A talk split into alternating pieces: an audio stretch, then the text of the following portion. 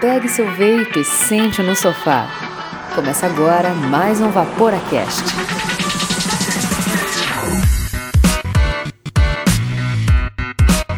Fala Vaporacasters! Começa agora o Plantão Vaporacast, o seu podcast semanal dedicado 100% ao vapor, que traz sempre conteúdo de qualidade e tira todas as suas dúvidas sobre cigarro eletrônico. O meu nome é Andrei e estão comigo aqui na mesa redonda dos estúdios Vaporacast, o Miguel Okumura. Fala Vaporacasters! Pare de fumar, venha pro vapor. E hoje o nosso convidado especial é o Alexandre Hazard, do Vaporaqui.net, que retorna mais uma vez aqui ao Vaporacast.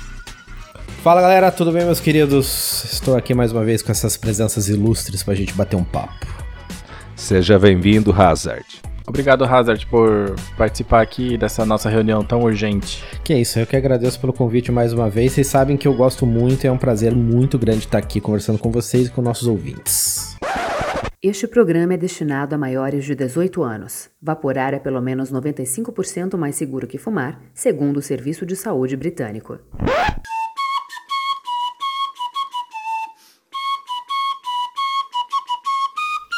É isso aí, pessoal.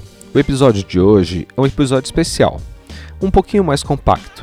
A gente vai falar especialmente sobre a epidemia de complicações pulmonares nos Estados Unidos, que estão ligadas aos vaporizadores de maconha recreativa. A gente está acompanhando o caso lá desde o início, a gente está reunindo informações também, pesquisando bastante para compilar tudo aqui agora para você entender direitinho o que está acontecendo. A gente não vai ter dripadinhas e dry hits hoje, mas se você está gostando do nosso conteúdo, seja nosso assinante. Acesse o vaporacast.com e conheça os nossos planos lá na aba Cine. Se você quiser falar com a gente, solta o verbo lá no contato@vaporacast.com com tuas dúvidas, sugestões, críticas ou manda um direct lá no instagram.com/vaporacast. E Instagram chama os três passos para o sucesso, que são Siga o Vaporacast no Instagram, compartilhe nossos posts nas suas redes sociais, Indique o Vaporacast para um amigo que queira parar de fumar ou que já esteja vaporando. a gente vai ficar muito feliz em ajudar. Alexandre está aí novamente hoje para ajudar a gente na pauta com esse assunto super polêmico. E Alexandre dispensa apresentações, já é a terceira vez que está participando aí com a gente. Mas deixa o recado aí, Alexandre, do Vapor aqui para o pessoal que ainda não conhece conhecer. Bora lá então. É, para você saber o porquê que você tem que escutar o que eu tô dizendo, né? E de repente, às vezes, não ignorar, mas talvez ter uma outra opinião do que você tá vendo muito na mídia e tal. Eu parei de fumar por causa do cigarro eletrônico, depois que eu tentei todo tipo de, de coisa que você possa imaginar, de adesivo, como a de mascar e remédio. E por causa de eu ter conseguido parar de fumar com três carteiras por dia, com o cigarro eletrônico, eu fiz um blog chamado vaporaqui.net. E desde 2015 para cá eu me especializei nos cigarros eletrônicos. Então eu já dei palestras sobre isso, já fui em audiência de Anvisa, já fui para fora do Brasil para cobrir eventos na Europa. Então lá no site você vai poder conhecer um pouquinho mais de quem sou eu, do que que eu faço e o porquê é que você tem que escutar o que eu estou dizendo e se eu tenho ou não propriedade para falar o que eu estou falando. E tudo que eu tô falando eu trago com vocês com propriedade e com fontes, com fontes de credibilidade com a informação que a gente está passando, que são pesquisas científicas de órgãos é, com é, nome, renome no mercado, com renome nas, entre as, os periódicos é, de medicina, enfim. Então a gente está falando aqui e a gente não vai falar nada muito diferente do que é dito na mídia, só que de um ponto de vista menos terrorista e menos sensacionalista que muitas vezes eles gostam de passar umas coisas assim na chamada, que a pessoa, se não lê o artigo e fica só na chamada, é muda completamente a, o negócio todo, o entendimento daquela informação. Perfeito, Alexandre. muito bom.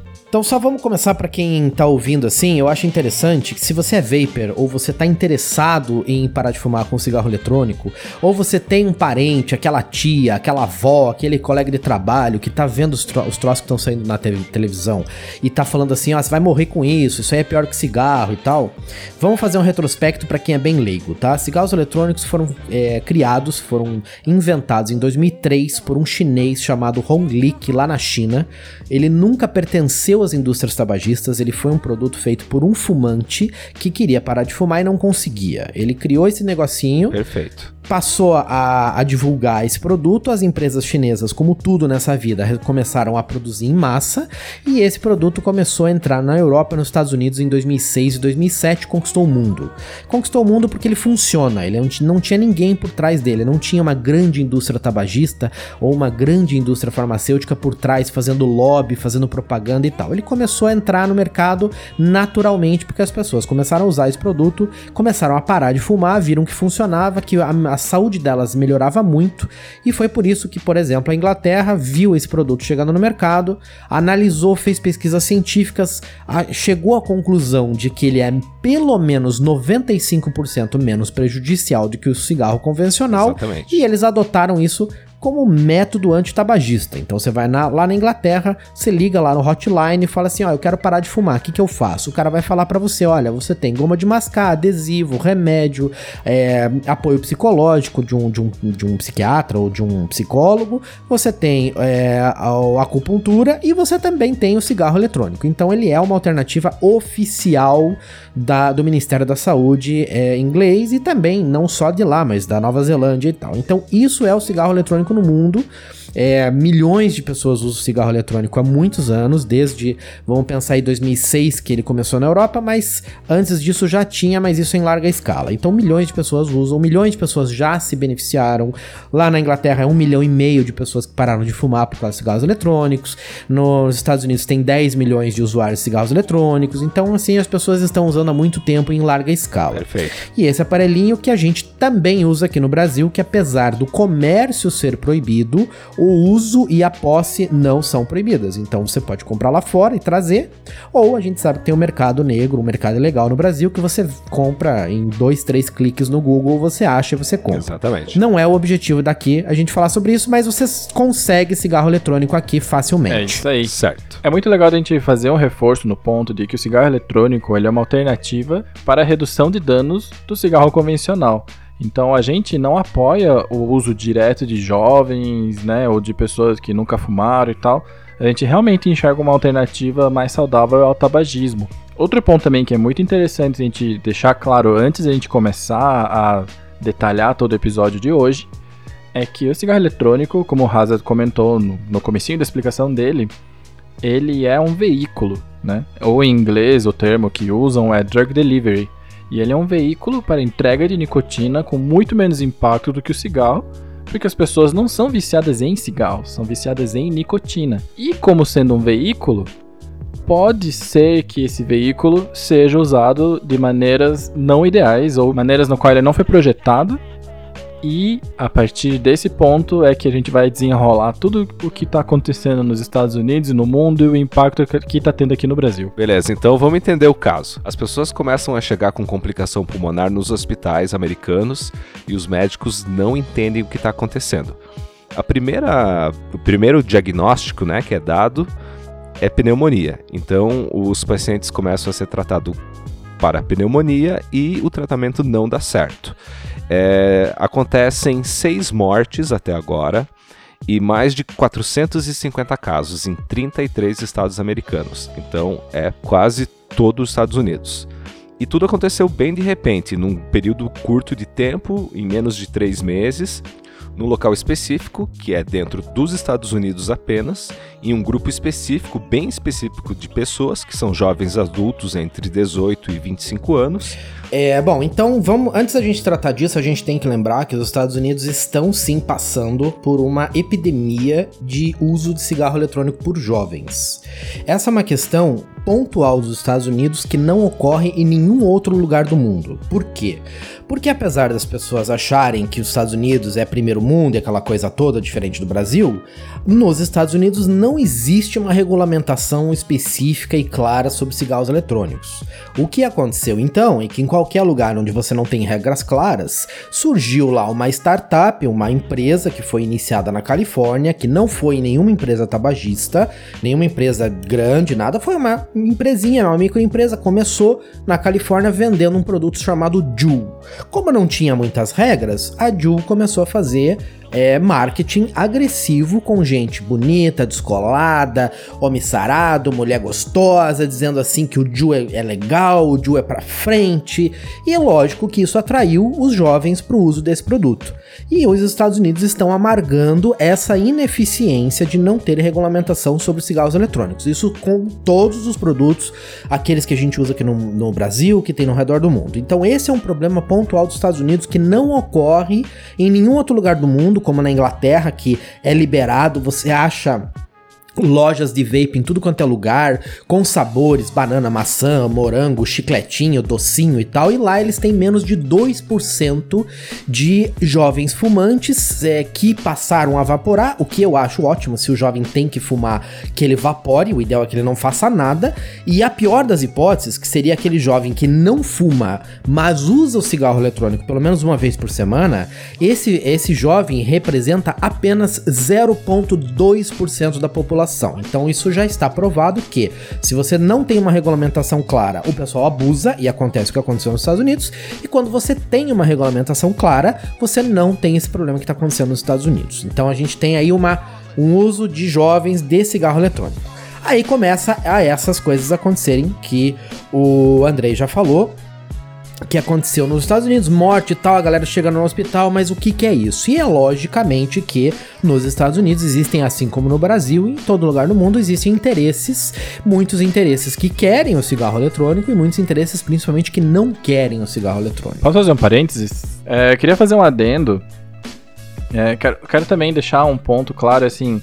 É, essa estatística, no meu ponto de vista, que a gente pode entrar no site do CDC americano e procurar os dados que, como ele é um estudo científico, então ele tem que ter o método e todo, toda a documentação desse estudo lá tá lá disponível.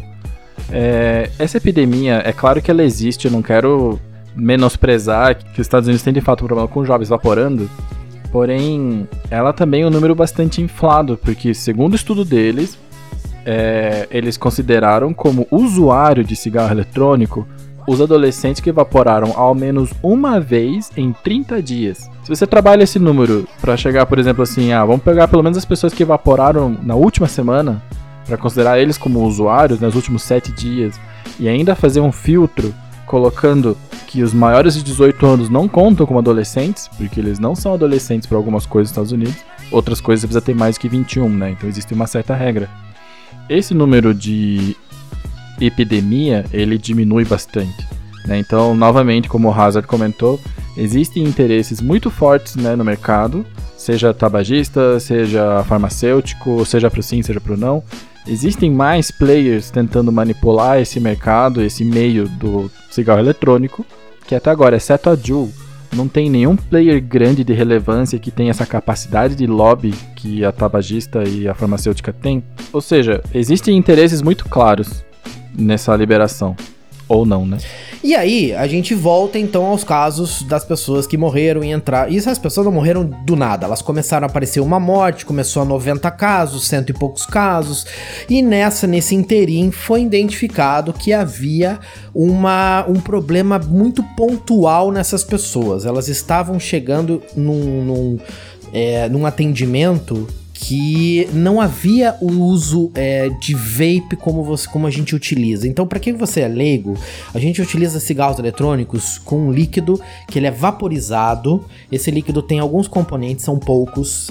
É, vou falar o nome mais independente para quem é leigo, é PGVG Essência de Sabor e Nicotina. Nicotina é opcional e como é, já falamos aqui que a gente não é viciado em cigarro, a gente é viciado em nicotina, a nicotina está presente no, no líquido para saciar o vício é, fisiológico, né? Perfeito. É, essas pessoas, elas estavam tendo identificado um componente de vitamina E. E elas, por não apenas por perguntas, por o questionário que os médicos fazem, algumas assumiram, nem todas, mas em praticamente todos os casos, eu acredito que todos os casos. Cerca de 84%. 84%, então a grande maioria. Foram pessoas, e aí que vem o pulo do gato, que utilizaram não o vape nosso de todo dia, eles utilizaram uma chamada weed pen, que é uma canetinha de erva chamado, mas ela não vai erva, ela vai um líquido de THC. THC é o tetrahidrocannabinol, tetrahidrocannabinol, que é a substância, uma das substâncias da cannabis, da maconha. Para quem não sabe, um pequeno adendo: nos Estados Unidos as regras são diferentes, as leis são diferentes. No consumo de cannabis não há uma regra federal, não há uma lei federal. Cada estado faz as suas leis, não apenas para cannabis, mas para um monte de coisa. Tem estado que proíbe o jogo, tem estado que permite. Las Vegas é um jogo, é um estado que permite o jogo, por isso que tem super famoso Las Vegas. Agora tem alguns lugares que não permitem. Então o pessoal sai do seu estado para jogar em Las Vegas. A mesma coisa que tem gente que atravessa a fronteira de um estado para o outro para comprar é, cannabis, para comprar é, maconha para uso inclusive recreativo, ok? Beleza. Certo. Então a gente tem um mercado que é consumo de cannabis, consumo de maconha liberado então, logicamente que você vai ter produtos sendo desenvolvidos para esse mercado, como foi o caso de desse desenvolvimento de um THC líquido, que é um THC mais forte, é uma canetinha que não faz é, fumaça, não faz é, cinza, você não tem que bolar o cigarro de maconha. Então é uma coisa muito mais prática que conquistou o seu mercado. Não há problemas até então identificados com cartuchos de THC originais vendidos por empresas que são cre com credibilidade, que têm qualidade. O problema. Muito bem colocado. Não, é exatamente. É isso que a gente tem que entender. O problema não é usar o THC. Eu não defendo, eu não ataco, eu não uso. Quem usa o que, você é independente, qual é a sua opinião sobre maconha, sobre cannabis, enfim não interessa. O que interessa é que. Exatamente, né? Somos todos adultos, cada um sabe o que faz, né? É permitido em vários estados do, dos Estados Unidos. E se você for numa loja e comprar um cartucho de THC de uma empresa certificada, bonitinho, você vai estar tá tranquilo, você vai ter os, o que quer que o líquido vá fazer para você. Eu não entendo muito se deixa louco, se não deixa, enfim. Mas você vai conseguir tranquilamente usar o produto e não vai ter problema. O que aconteceu foi que houve uma uma, uma organização criminosa, não foi um cara só, foi uma organização criminosa que falsificou, pirateou milhares, dezenas de milhares de cartuchos de THC e botaram isso no mercado. E esses cartuchos de THC estavam contaminados com vitamina E, que na verdade a vitamina E não é nenhum problema se você come, se você engole ela, se você passa na pele o problema é que ela tem uma estrutura molecular que, quando inalada, ela é extremamente tóxica. Vamos fazer um, um parênteses aqui. É, muita gente põe passa óleo de bebê óleo de bebê no corpo da criança e tal, para hidratar, etc. Existe uma pneumonia uhum. lipídica que dá quando a pessoa inala muito óleo. Óleo de. Eu vou falar de bebê para não falar marca aqui, que a gente não tá ganhando dinheiro pra, com, com ninguém fazendo marcha. Mas você sabe qual é o óleo de bebê que eu estou falando. E você passa. Tem casos de crianças que vão para o hospital com pneumonia lipídica porque o óleo no pulmão é extremamente prejudicial. Porque veio naquela, só na inalação daquela daquele óleozinho que estava no corpo, ele evaporou e entrou na narina e entrou pro pulmão, já foi suficiente. É a mesma coisa, só que num nível muito maior porque você usou, você usa um produto que tem essa vitamina E que está indo direto pro pulmão. Por que, que eles usaram essa vitamina E? Porque eles queriam usar isso como solvente.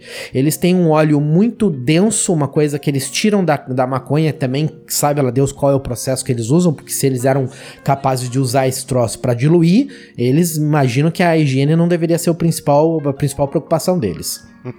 né, lógico. E esses cartuchos que fizeram com que as pessoas ficassem doentes e, e morressem.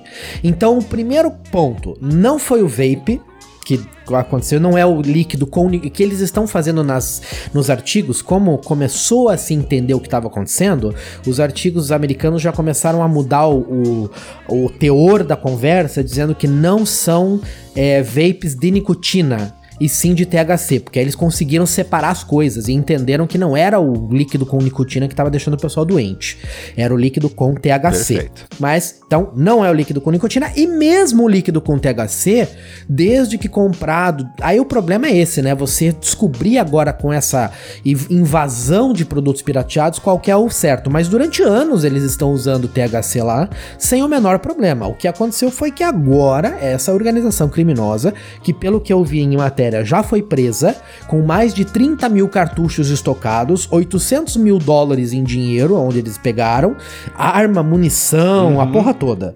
Então eles pegaram algumas pessoas que estavam envolvidas nesse problema. Então o que aconteceu lá é, foi isso, ponto. O problema é que, como a gente estava falando em interesses e que existe uma determinada epidemia que é inchada e tal, mas mesmo assim há um problema é, relevante, o que, que acontece? O governo dos Estados Unidos, por pressão, por uma série de coisas de, orga de organizações e de órgãos que é, defendem ou atacam o vaping e defendem os jovens americanos, defendem mais ou menos, né? Porque aí você vê que, enfim, aí a gente pode entrar no assunto ao perder da, da, da noite, mas essas pessoas fizeram essa pressão e o governo foi lá e falou: então a gente vai banir os sabores. A gente vai é, é, limitar o acesso de sabores ao mercado porque a criança gosta de sabores. Então, Sim. perceba o que aconteceu. Vamos colocar em uma outra, uma outra situação. A gente tem cerveja no mercado, vem um cara lá e faz uma, uma cerveja pirata que começa a deixar o pessoal doente, o pessoal vai come começa a morrer nos hospitais com dor de barriga, etc. E por causa que houve essa, pira essa, essa cerveja pirata no mercado, o governo vai lá e fala: puxa, os jovens consomem muito açúcar. Vamos é, proibir os refrigerantes de cola não faz a menor, o menor sentido uma coisa com a outra. Exatamente. Eles nem, eles nem fizeram uma atitude é, é, pontual para corrigir o problema do THC. E eles foram é, é, bloquear, foram limitar uma coisa que não tem nada a ver com a história. Por causa de pressões que eles usaram como alavanca todo esse esquema para falar que o cigarro eletrônico não é aquela coisa que todo mundo pintava, que era muito menos prejudicial, olha só, tá morrendo. E eles misturam. Cigarro eletrônico mata americanos, é, jovem americano. Não foi o cigarro eletrônico. É a mesma coisa que se falar que a cerveja matou quando foi a Coca-Cola ou, ou vice-versa. Não foi o que a gente consome. E aí a gente Exatamente. recebe essa enxurrada que o Brasil vai na onda, vai na rabiola e começa a copiar as matérias e tal. Então. Então tá. Quando a gente tá falando que existem interesses que querem inibir o mercado do cigarro eletrônico nos Estados Unidos, isso não é uma informação conspiracionista, ok? Isso não é uma, uma coisa que a gente tirou da nossa cabeça. Isso, sabe, isso não é uma perseguição. Isso é de fato uma mania de perseguição, né? Porque é sim uma perseguição. Isso de fato acontece quando, quando estive nos Estados Unidos, visitando as vape shops e tal, né? Porque né, a gente é turista, quer ver tudo. É, eu reparei que tinha um abaixo assinado em cima da mesa, no qual eu perguntei, né? Pedi mais informações e tudo mais. E o rapaz da loja comentou que todo ano o governo, de alguma maneira, seja o, governador, seja alguns parlamentares, seja o presidente, enfim, o governo no geral, tenta barrar a venda de sabores nos cigarros eletrônicos, porque essa pira de que o cigarro eletrônico está trazendo os jovens por causa do gosto já rola faz muito tempo lá. E novamente, o cigarro eletrônico ele é um método que ele é reconhecido como método antitabagista no Reino Unido, no qual tem o melhor sistema de saúde do mundo. Os Estados Unidos têm um caso muito particular de sistema de saúde, o qual tudo custa uma fortuna e que é completamente movido pela indústria farmacêutica e pelos lobbies de medicina e tudo mais, né? Fazer qualquer procedimento nos Estados Unidos é muito, muito caro. As pessoas ficam doentes, sei lá, se acidentam na rua, é de ir para o hospital e entrar em falência. Então existe sim um interesse muito grande da indústria farmacêutica nos Estados Unidos de banir o uso de cigarro eletrônico. Sobre os sabores, todo mundo se pergunta, tá, beleza, mas por que então tem sabores de frutas, tem sabores de sobremesas para adultos? Simplesmente porque é gostoso, que o cigarro não tem um gosto muito agradável. Pode ser que para os apreciadores, né, de fumos, de tabacos diferentes, realmente lhe agrade, né? Agrade a pessoa. Mas pro fumante viciado, depois de um tempo, você não aguenta mais o gosto de cigarro. E não tem coisa melhor do que vaporar um sabor delicioso, uma torta que você é fã, ou uma sobremesa que não tem aqui no Brasil, ou uma fruta que não tem aqui também, ou que tem e você gosta muito. Então isso é uma preferência pessoal dos adultos. Sim, faz parte da recompensa, né, do parar de fumar, inclusive. Exatamente. E é um mecanismo de manter a pessoa longe do cigarro para exatamente porque ele é mais palatável. E a gente, assim, volta a falar. Ah, mas os sabores, beleza, gente, vocês têm um bom argumento, mas e as crianças? O Reino Unido comprova mais uma vez, lá tem de tudo: cheesecake, torta de maçã, de banana, o que você quiser. Perfeito. 0,2% de adolescentes que não fumam e usam cigarro eletrônico pelo menos uma vez por semana. E gente, o ideal seria zero? Sim. Mas o benefício que o cigarro eletrônico traz aos adultos é infinitamente maior do que o malefício que ele está trazendo para um índice minúsculo de adolescentes que estão utilizando. E, quiçá, adolescentes que fumariam caso não tivesse o vape. Exatamente. Vamos dar uma, reca uma recapitulada então aqui no, no assunto que a gente tratou, né? Então, como que a gente chegou mais ou menos a essa conclusão? A gente viu que os casos não estão ligados ao uso do vape a longo prazo, né? Porque os, o vape já está assim popular nos Estados Unidos desde 2010. Esses casos não têm relação com os produtos de vape vendidos há vários anos no mercado americano e são 10 milhões de usuários de vape nos Estados Unidos. Então, desde 2010 usando, o problema é muito pontual para ser um problema ligado ao cigarro eletrônico. Então, o caso é relacionado com mudanças na composição dos diluentes dos cartuchos de THC falsificados. Inclusive, como o Hazard comentou, 84% das pessoas que passaram mal, né, desses, por enquanto, 450 casos que ocorreram, eles deram entrada e falaram sim que usavam cartuchos de THC falsificado. Ou alguns até não sabiam que poderia ser falsificado. Porque teve também alguns casos de que compraram em balcão de loja e daí pode ser o dono da loja, enfim. Não vem ao caso também. E o resto? E esses 16%, né? Esses 16% foram pessoas, maioria adolescentes, que falaram que não fizeram uso do THC, né? E como é que fica? E olha, é, parece uma explicação muito por cima, muito porca, muito apressada, mas convenhamos, é uma substância ilícita em alguns estados. São adolescentes que foram levados para o médico, muito provavelmente pelos seus pais.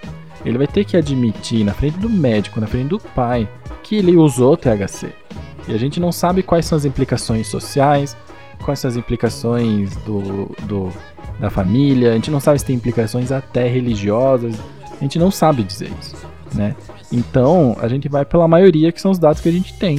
E 84% contra 14% de subnotificações é uma parada muito grande. Né? O que é Sim, muito bom. Muito bem colocado. o que é muito bom é que esse tipo de coisa ainda não chegou no Brasil. Né? E a gente não sabe se vai chegar também, porque aqui esse tipo de produto é muito difícil de achar, porque a gente tem uma legislação que ela é muito menos flexível do que a dos Estados Unidos em relação a cannabis. E uma coisa a gente pode ter certeza: se alguém passar mal usando esses produtos de canetinha de THC falsificada no Brasil, será muito próximo de 100% de subnotificação. Com certeza. Não vai ser informado de que sim, eu usei maconha, porque isso é crime no Brasil. Perfeito. Né? Então a gente também tem que ficar muito atento aos fatores sociais e entender o porquê dessa subnotificação que especialmente em mercados onde não existe regulamentação, aliás, onde, é onde existe proibição, porque proibição também é uma regulamentação, Sim. né? É o governo dizendo que não pode. Os casos de subnotificações eles tendem a disparar. Então a gente está nos Estados Unidos, nesse caso, o qual muitos estados são a favor do uso recreativo da maconha, e ainda assim tem muita subnotificação. Perfeito, muito bem colocado. Maravilhoso. Uma coisinha que eu queria finalizar, assim, só, porque o, o, o, caso é isso mesmo, não tem muito o que mais falar. Agora sim, a gente não tá falando nada de diferente do que foi noticiado em todas as mídias no Brasil, nos Estados Unidos, inclusive naqueles programas sensacionalistas. O problema é a forma como a apresentação dessa informação está sendo feita. Se a pessoa, se você não tiver o senso crítico de passar pela, pela, pela chamada da matéria e ler o artigo, você vai ter uma uma percepção errada porque você vai ler cigarros eletrônicos matam nos Estados Unidos. Não é nem o cigarro eletrônico que eu uso, não é o cigarro eletrônico comum, é vaporizador de THC, não foi o líquido consumido, é líquido de cannabis, mas isso está escrito no texto lá no final e aí começam a juntar informações. Então, assim, vá em qualquer veículo que você goste, seja ele a sensacionalista ou não, leia a matéria inteira, que é exatamente o que a gente está falando. A gente só está deixando uma coisa mais clara por causa desse terrorismo que eles fazem para conseguir like, para conseguir inscritos, para conseguir que você leia, que você dê o ibope, porque afinal de contas é assim como eles estão conseguindo, em vez de fazer um jornalismo de qualidade, eles só conseguem é acabar utilizando esses subterfúgios para fazer você ter essa opinião, essa mudança, essa, esse interesse. E infelizmente eles acabam definindo a opinião pública de uma série de coisas coisas que a gente sabe que tem gente que tá recebendo, como eu comecei, né? Se você tem um parente, uma avó, uma mãe, uma tia, são as pessoas que só leem Sim. a manchete e não leem a, a, a a matéria toda. E é o CDC lá nos Estados Unidos, em inglês, que tá as matérias lá. Reuters, The Economist, né, New York Times, blá blá blá. E aqui no Brasil também os veículos que eu não gosto nem de falar, porque eu acho que não merecem o ibope da gente falar que, quais são os veículos. Mas Fique tranquilo que o conteúdo é o mesmo, que a gente tá falando aqui é apenas sem viés. A gente não tá, a gente tá falando como as coisas são, e aí você pode ler as matérias de novo e vocês vão ver tudo que a gente tá falando bate com o que as próprias matérias dizem. Você só tem que ignorar a chamada tendenciosa e sensacionalista que eles fazem. Muito bom. Perfeito. Né? E, por, e novamente, né? Fazendo novamente a desambiguação nos Estados Unidos são dois problemas. Existe o problema do uso adolescente de vaping, no qual eles querem resolver isso através do banimento de sabores e tudo mais, que isso é, é uma coisa. E tem o outro caso, que é o caso das pessoas que são vítimas de adulteração, de falsificação e de, de uso indevido de, de materiais e coisas que não deveriam ter naqueles cartuchos de THC e novamente, não cabe a gente julgar, até porque a lei nos Estados Unidos é completamente diferente do que é no Brasil. Tem lugares que é permitido o uso e tem lugares que não é. Então, são dois problemas. Um é o vaping adolescente, que tem que ser também endereçado do jeito certo. Outro é, são as pessoas que estão morrendo. Então, são duas coisas completamente diferentes entre elas, que a única coisa que tem em comum é a manchete de alguns jornais sensacionalistas. Perfeito. E se você parou de fumar cigarro com o vape e essas notícias estão te assustando, não volte a fumar cigarro. O problema não é o vape que a gente utiliza de nicotina. O problema são os cartuchos de THC falsificado. Então continue no vape, reduza danos e se você está pensando em parar de fumar com vape, pode vir sem medo. Exatamente. E qualquer dúvida que você tiver, qualquer comentário que queira fazer, a gente vai deixar algumas fontes também para você poder ler e ter acesso a coisas um pouco menos tendenciosas. Mas qualquer dúvida que você tiver, se quer pegar um artigo, você precisa ler então uma parada mais científica, menos de opinião, chama a gente no Instagram, a gente está lá, a gente vai te responder assim que puder, com todos os links e tudo mais que você quiser conversar.